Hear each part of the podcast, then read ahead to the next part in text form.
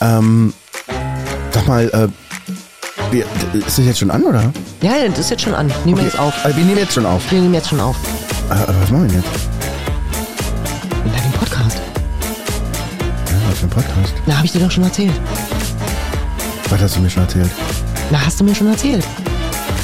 Ach so, hast du mir schon erzählt? Hast du mir schon erzählt. Ja. Wirklich?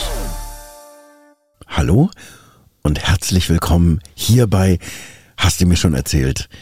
Hier ist die Bitte? Ines Hallo. und der Roman. Guten Tag. Hallo, Roman. Hallo Ines. Schön dich zu sehen. Schön, dich zu hören. Ach ja, stimmt. Ist ja gar keine Fernsehshow. Nein, ist keine Fernsehshow. Noch nicht. No, noch nicht. Aber wir, wir arbeiten ja dran. Ja. Bundesverdienstkreuz haben wir schon festgelegt und äh, Quatsch und lustig sein bei Riverboot mit Kim Fischer und äh, Ach Mensch, die. Kim. Oder Ina, Ina Müller. Inas Nacht. Nee, Inas Nacht. Heißt sie Ina Müller? Ja. Ina Müller, Inas Nacht. Hallo Ina. Aber ich glaube, ich werde dich dann bei den Shanties ver verlieren. Bei den Shanties? Na, bei diesem, bei diesem Seemannschor draußen. Oh, die bärtigen Kerle. Ja. Hallo, Mensch, grüßt euch. Ich hätte da mal so ein Lied. Ich glaube, wenn du dich in die Mitte stellen würdest und auch so eine komische Mütze aufsetzen, dann würdest du überhaupt nicht Nee, auffallen. nee. Du würdest dann immer nur ab und an würdest du immer nur so einen Shanty-Sänger irgendwie hochhüpfen sehen, weil du ihn gerade wieder in den Po gekniffen hast. Auf jeden Fall. Und irgendeiner sagt dann, könnt ihr bitte den Roman wegnehmen, der, der erregt Aufsehen. Der erregt. Der erregt, er ist erregt. Roman, Ja? Taschentücher liegen hier. Ah, weil wir heute alle, genau, wir essen Schokolade und müssen dann unsere kläbrigen Finger abwischen. Nee, Roman hat sich ein Thema ausgesucht. Ich habe mir ein Thema ausgesucht? Genau. Ja, ich pack jetzt schon mal stimmt. ein Taschentuch aus. Okay. Jetzt machen wir ein bisschen Oh, ASMR. ist das eine schöne ihr das Knisterpackung. Aus, auspacken? Mm, warte mal. Könntest du bitte aufhören, den Leuten im Ohr rumzukratzen? Oh, Entschuldigung. Während ich das Taschentuch aus. Und zwar, ich äh, wollte nur mal mit meinen Fingernägeln den Popschutz berühren. Hm, Sehr schön. Also, das erste Taschentuch liegt hier schon mal bereit. Mal gucken. Okay, also- Challenge accepted. Mal schauen, wer zuerst weint. Wieso? Ich dachte, das ist für Schweiß. Naja. Also, was ist unser Thema? Trauer. Und jetzt erklärt sich dann auch das mit dem Taschentuch. Ja. Roman, was ist Trauer für dich?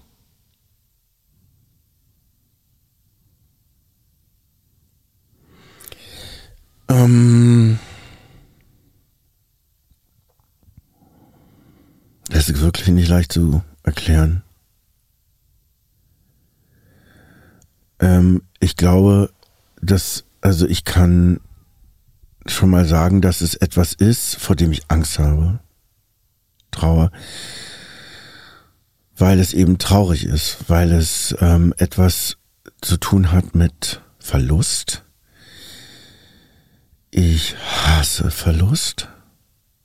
Verlieren. So sehr, dass ich viel zu viel darüber nachdenke, wie das wäre, wenn ich jemanden von meiner Tierfamilie oder mein Mann oder eine gute Freundin, einen guten Freund, irgendwas, wenn ich mein, mich selbst verliere, meine Gesundheit. Nein, also all das, ne, darüber nachzudenken, oh Gott, oh Gott, wie schlimm das wäre, das zu verlieren, was ich schon verloren habe, meine Jugend. also es ist oh, ein Riesenthema und beängstigend. Okay. Bei mir nicht. Okay, was ist Trauer für dich? Trauer ist für mich eine grau Betonwüste, aus der irgendwann eine bunte Blume ausbricht. Ganz praktisch oder theoretisch? Sowohl als auch. Okay. Also, ähm, jeder von uns hat ja schon mal jemanden verloren. Naja, Also egal, ob es ein Familienmitglied war oder ein Tier, was man beerdigen musste oder ähm, Pflanze. eine Pflanze. Ja. ja. Ähm, wo man sich von etwas verabschieden musste, an was man emotional oder körperlich gehangen hat. Ähm, sei es auch, dass man eine Sucht aufgegeben hat. Umgezogen ist. Schlimm umgezogen genug. ist, Hm. äh, Jobwechsel, das hat ja alles was mit Trauer zu tun. Also es ist ja wissenschaftlich bewiesen, dass Trauer für uns wie körperlicher Schmerz ist. Deswegen, ähm, ja, kann ich unterschreiben, dass man das nicht möchte, dass das ja weh tut. Ähm, aber ich glaube, Trauer, und das ist jetzt eben diese Blume, birgt auch immer einen Neuanfang. Also sei es, dass man, wenn man jetzt zum Beispiel ähm, ein Familienmitglied verloren hat, die Familie enger zusammenwächst, weil einen eben diese Trauer verbindet, dieser Schmerz verbindet, weil man sich gegenseitig eine Stütze ist.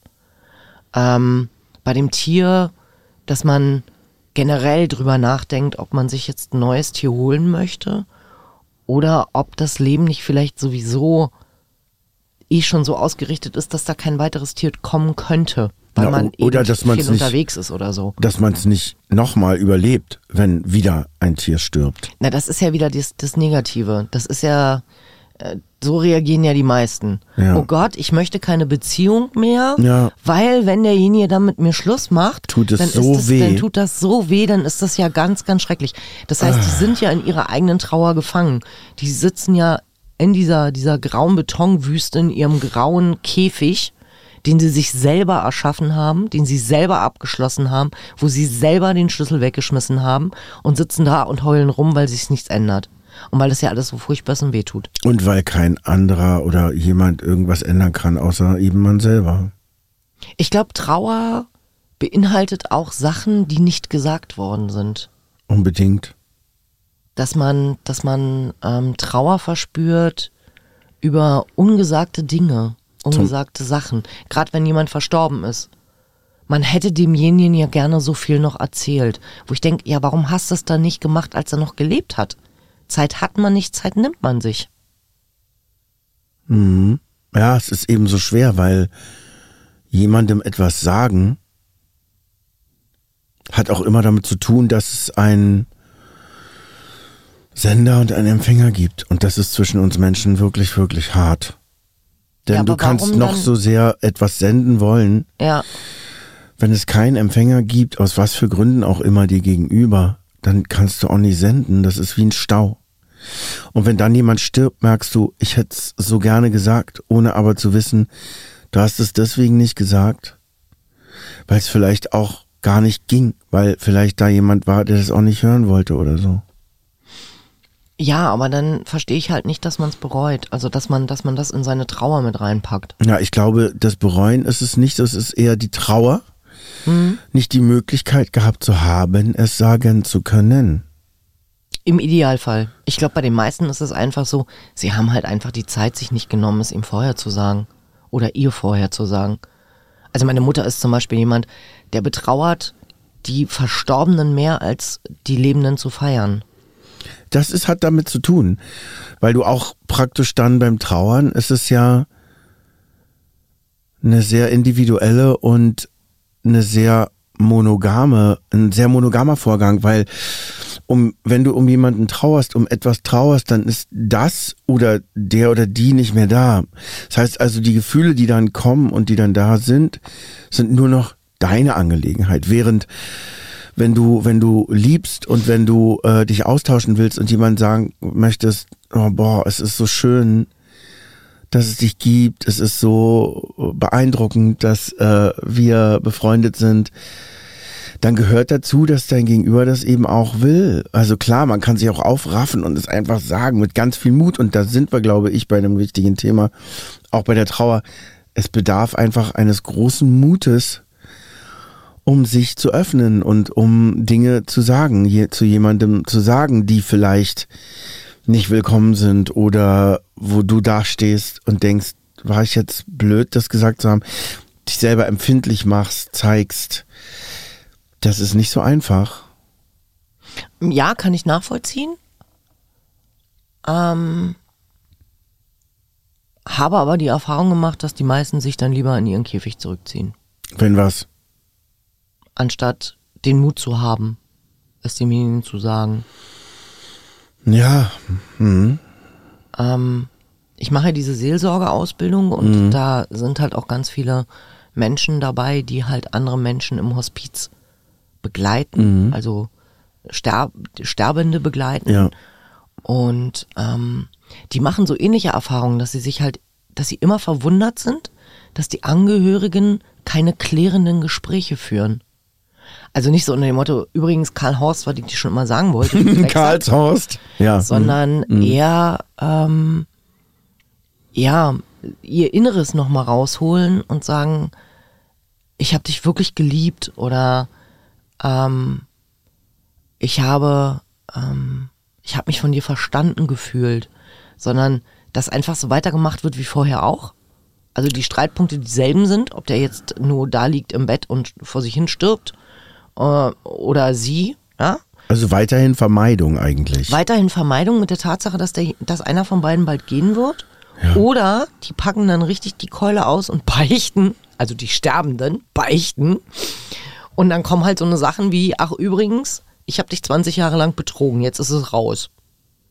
Und sie heißt Ingrid. Und die hinterlassen, die Sterbenden hinterlassen dann zwar für sich, ich habe es jetzt gesagt, aber wie der Trauernde damit umgeht, Ist dann auch egal. ist ihnen dann in dem Moment egal.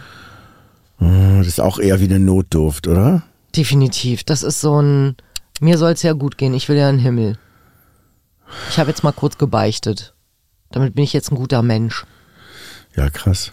Das ist richtig krass. Und auch da ist es wieder, glaube ich, wahnsinnig individuell, ne? Aber wie du schon sagst, mit den klärenden Gesprächen, ne? Also ich glaube, meine Erfahrung, darüber kann ich nur sprechen, war zum Beispiel, dass ich an irgendeinem Punkt meiner Mutter sagen konnte, ich hatte eine beschissene Kindheit, ich habe ziemlich gelitten, ich habe so vieles mir abgeguckt und äh, mein Leben kaputt gemacht durch das, was ich gemacht habe, weil ich es von dir so gelernt habe, zum Kotzen. Und jetzt gehe ich und werde es ab jetzt anders machen. So ein Gespräch konnte ich mit ihr führen. Ist ja auch nur ein Teil der Wahrheit natürlich. Genau. Aber das konnte ich nur, weil sie eben schon eigentlich gar nicht mehr da war mit ihrer Demenz. Ich glaube, kann mir vorstellen, dass sie mich gehört hat, aber ne, ah, ja, natürlich, man muss jetzt nicht damit rechnen, dass der andere sich dagegen wehrt und sagt, nee, stimmt alles überhaupt nicht. Und man geht dann wieder mit dem Schuldeimer nach Hause. Also, ich hatte letztens so ein ähnliches Gespräch mit meinem Papa. Ich habe ihn so aus dem, aus dem Plauz heraus. Es gab keinen Vorpunkt, keinen Nachpunkt. Das war einfach so eine spontane Aktion von mir. Ich wollte aufstehen und eigentlich ins Beet gehen und mein Unkraut da weiter rumzupfen. Ähm, ja, ich weiß, Wildkräuter. Ähm, und drehte mich nur um und guckte ihn an und sagte, hast du dir jemals gewünscht, dass ich ein Junge bin? Und nachdem dann die Überraschung aus dem Gesicht meines Vaters verschwunden ist, guckte er mich nur an und sagte, nicht eine Sekunde. Und dann bin ich halt ins Bett gegangen. Gott, wie überraschend wahrscheinlich für dich, ne, oder? Definitiv. Natürlich überraschend. Krass. Ähm, und solche Punkte setze ich halt immer wieder. Weil wir wissen ja, wir Mädels mit unserem Papa und überhaupt und wenn du dann eben noch einen Vater aus der Nachkriegszeit hast, der es auch nicht gelernt hat, mit seinen Gefühlen klarzukommen, ähm, geschweige denn sie auszudrücken, weil es eben nicht erwünscht war, weil man das als Junge nicht macht, ähm, hole ich es mir jetzt eben nach und nach. Immer dann, wenn ich irgendwo das Gefühl habe, das müsste ich jetzt nochmal für mich klären. Also ganz viel war für mich geklärt, als meine Tochter auf der Welt war, weil ich gesehen habe, wie er mit meiner Tochter umgegangen ist, versus wie er mit mir umgegangen ist. Ähm, aber das war dann halt eben, das, das kann ich jetzt wieder von meiner, muss ich mit meinem Papa noch klären, Bucketlist runternehmen. Ähm, und habe dann nicht eben das Gefühl, dass ich nach seinem Ableben ähm, sagen müsste, oh Gott, ich möchte, also ich hätte ihm gern noch so viel erzählt. Und das andere ist, ähm, ihr könnt trotzdem mit demjenigen reden, auch wenn er nicht mehr da ist. Stellt euch in eure Küche oder ja doch, nehmt die Küche. Das ist der neutralste Punkt. Und stellt euch einfach vor, der sitzt vor euch. Und er steht vor euch.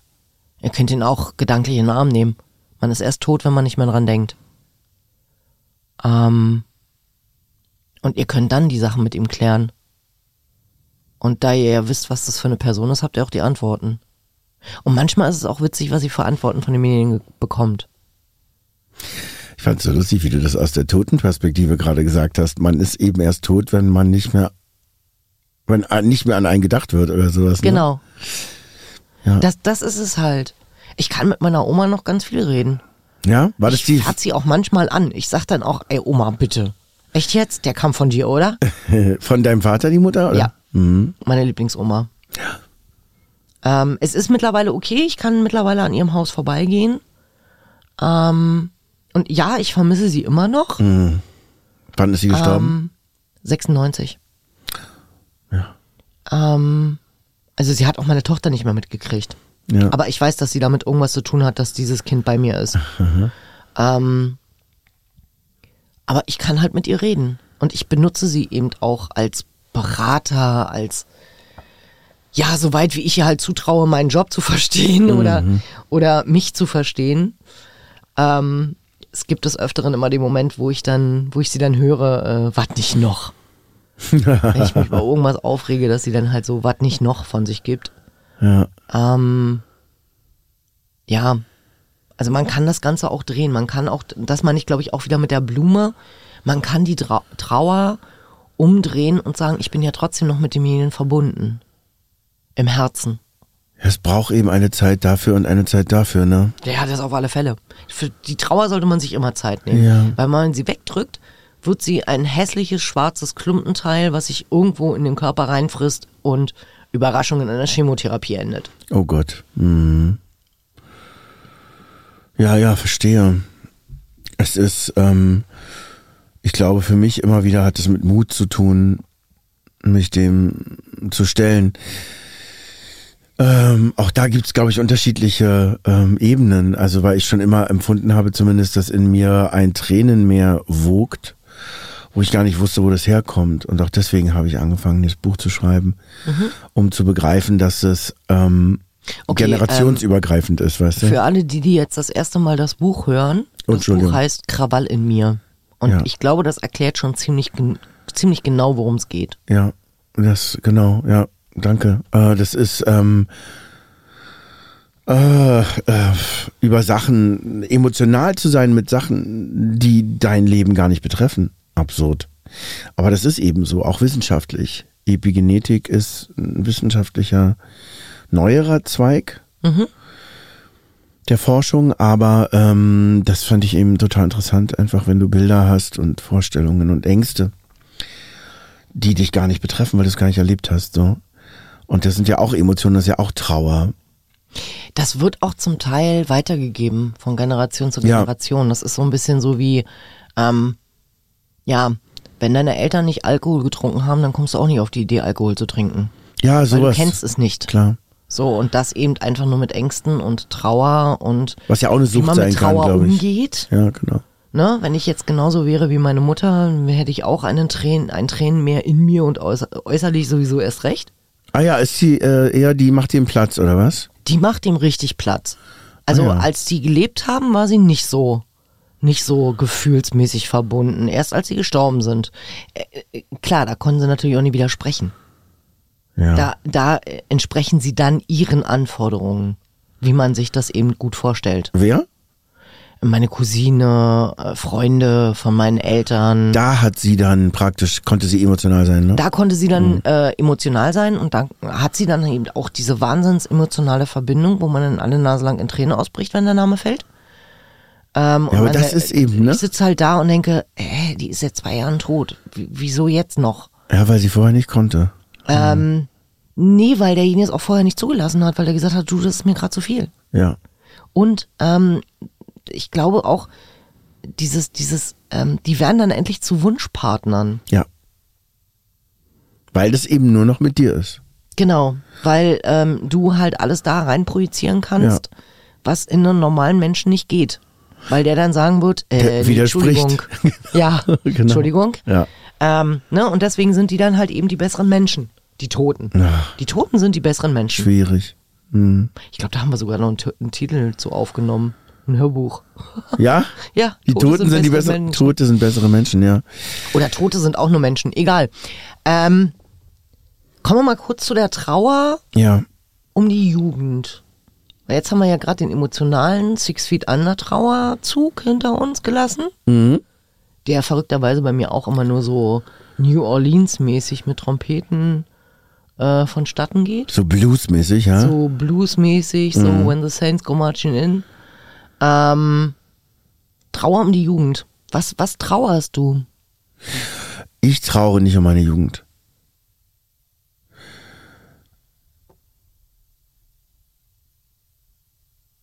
Trauer ist ein falsches Wort dafür. Ich blicke zurück und denke, boah, krass, wie jung ich war. Vor allen Dingen, wenn ich eben viel und oft mit der Jugend zu tun habe jetzt. Und denke so, wow, krass.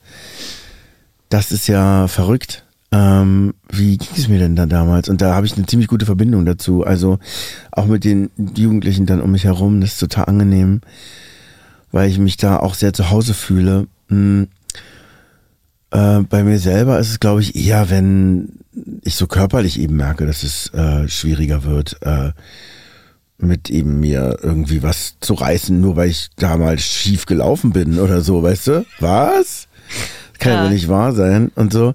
Das ist eher sowas, also wo ich ähm, nicht eine Trauer empfinde, aber denke, wow, krass, wie, wie sich das verändert hat. So meiner Jugend nicht nachzutrauern. Naja, ich habe dafür, ich habe immer mm, darüber nachdenken müssen, wie es wäre, wenn ich so ein totaler Hübschling in der, in der, äh, gewesen wäre als junger Mensch. Oh, bist du aber auch gewesen. Ja, aber das hat irgendwie gar keine Rolle gespielt, ehrlich gesagt, danke. Aber ähm, das habe ich so nicht gesehen und äh, das, was dann zu mir zurückkam, darüber habe ich immer nicht ernst genommen, natürlich. Ja, na klar, wenn du dich selber nicht so siehst, Mhm. kannst du nicht so richtig verstehen, wenn einer vor dir steht und sagt, oh, you sexy thing. Und du drehst dich erstmal so drei, vier Mal um deine eigene Mhm. Ja. Achse und denkst so, von wem redet der? Ja, sowas, ne?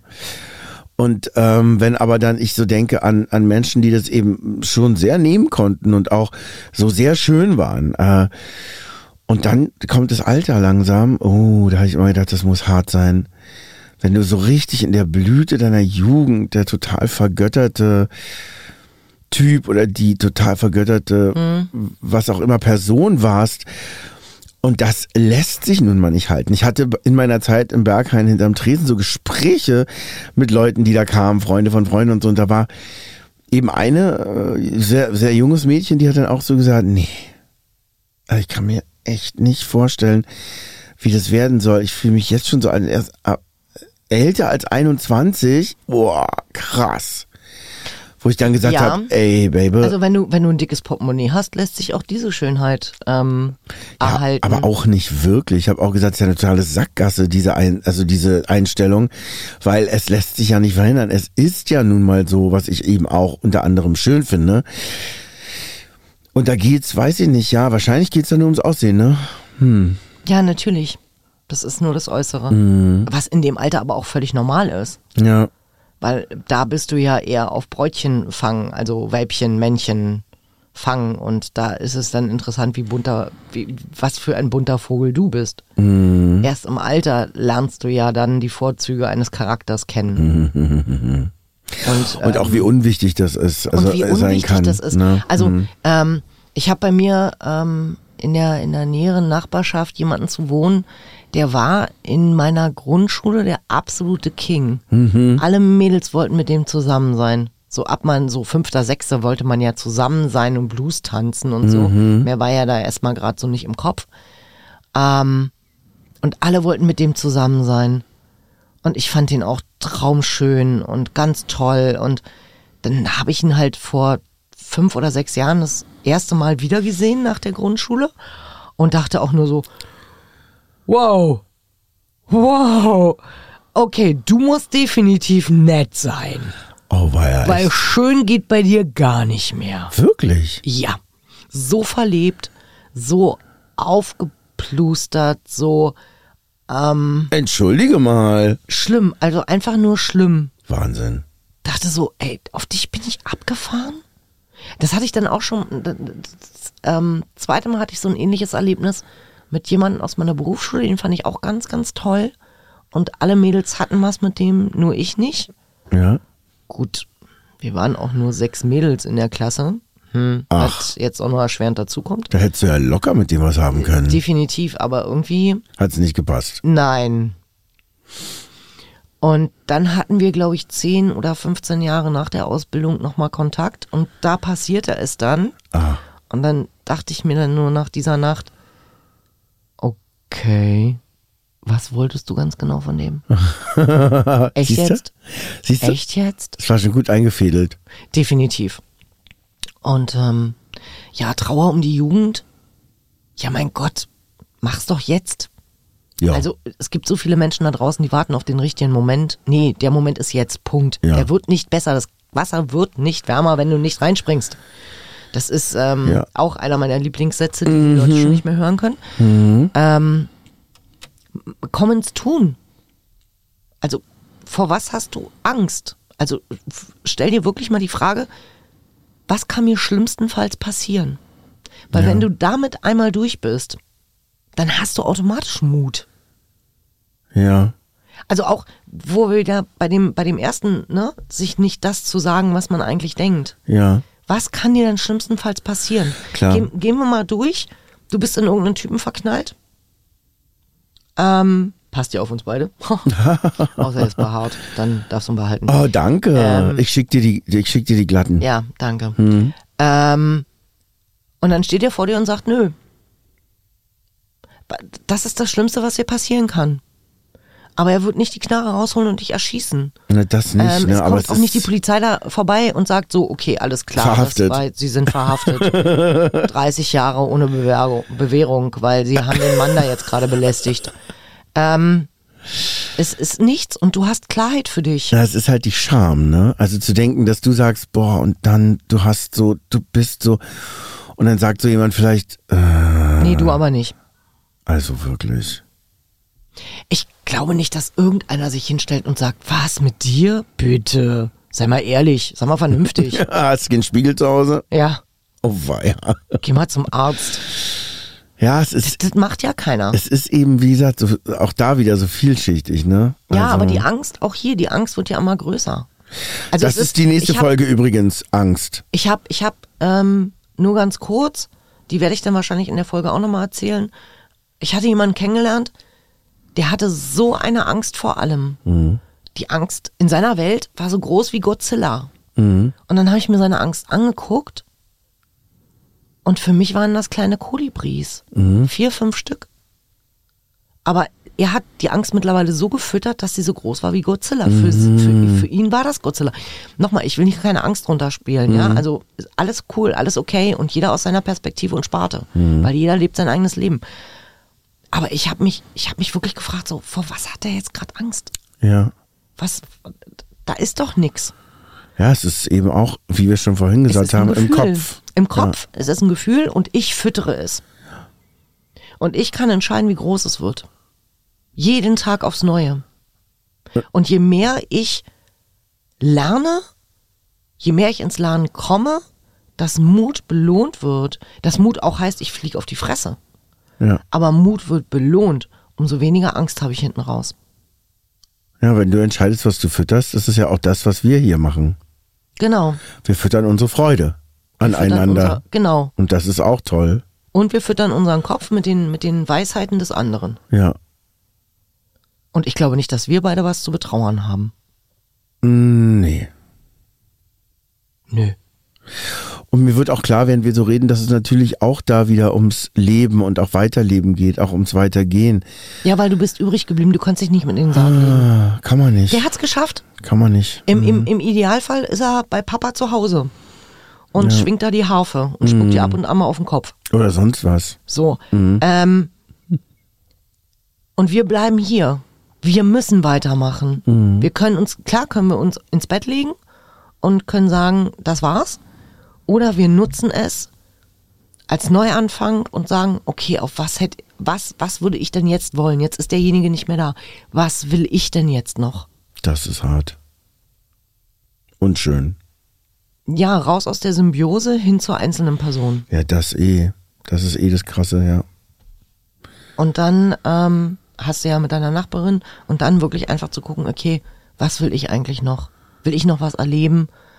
Vielleicht auch mal was zu machen, so fies wie es klingt, worauf der andere gar keinen Bock hatte. Ja, Das absolut. endlich mal zu machen, Nein, Fallschirmspringen oder klingt gar nicht nach fies. Italien, weil der gesagt hat, nee, Nudeln ist nicht mein Ding. Ja, absolut. Absolut. Ähm, Da erlebe ich auch gerade eine schöne Zeit, also auch mit ihr. Ja, zu oder zu sagen, ja. ich gestalte den Garten jetzt so, wie ich es haben möchte. Nicht mehr mit Gemüse, weil er unbedingt Gemüse haben wollte, sondern ich schmeiß mir da jetzt einfach Rosen bis zum geht nicht mehr rein. Klar. Trauer kann was Gutes sein.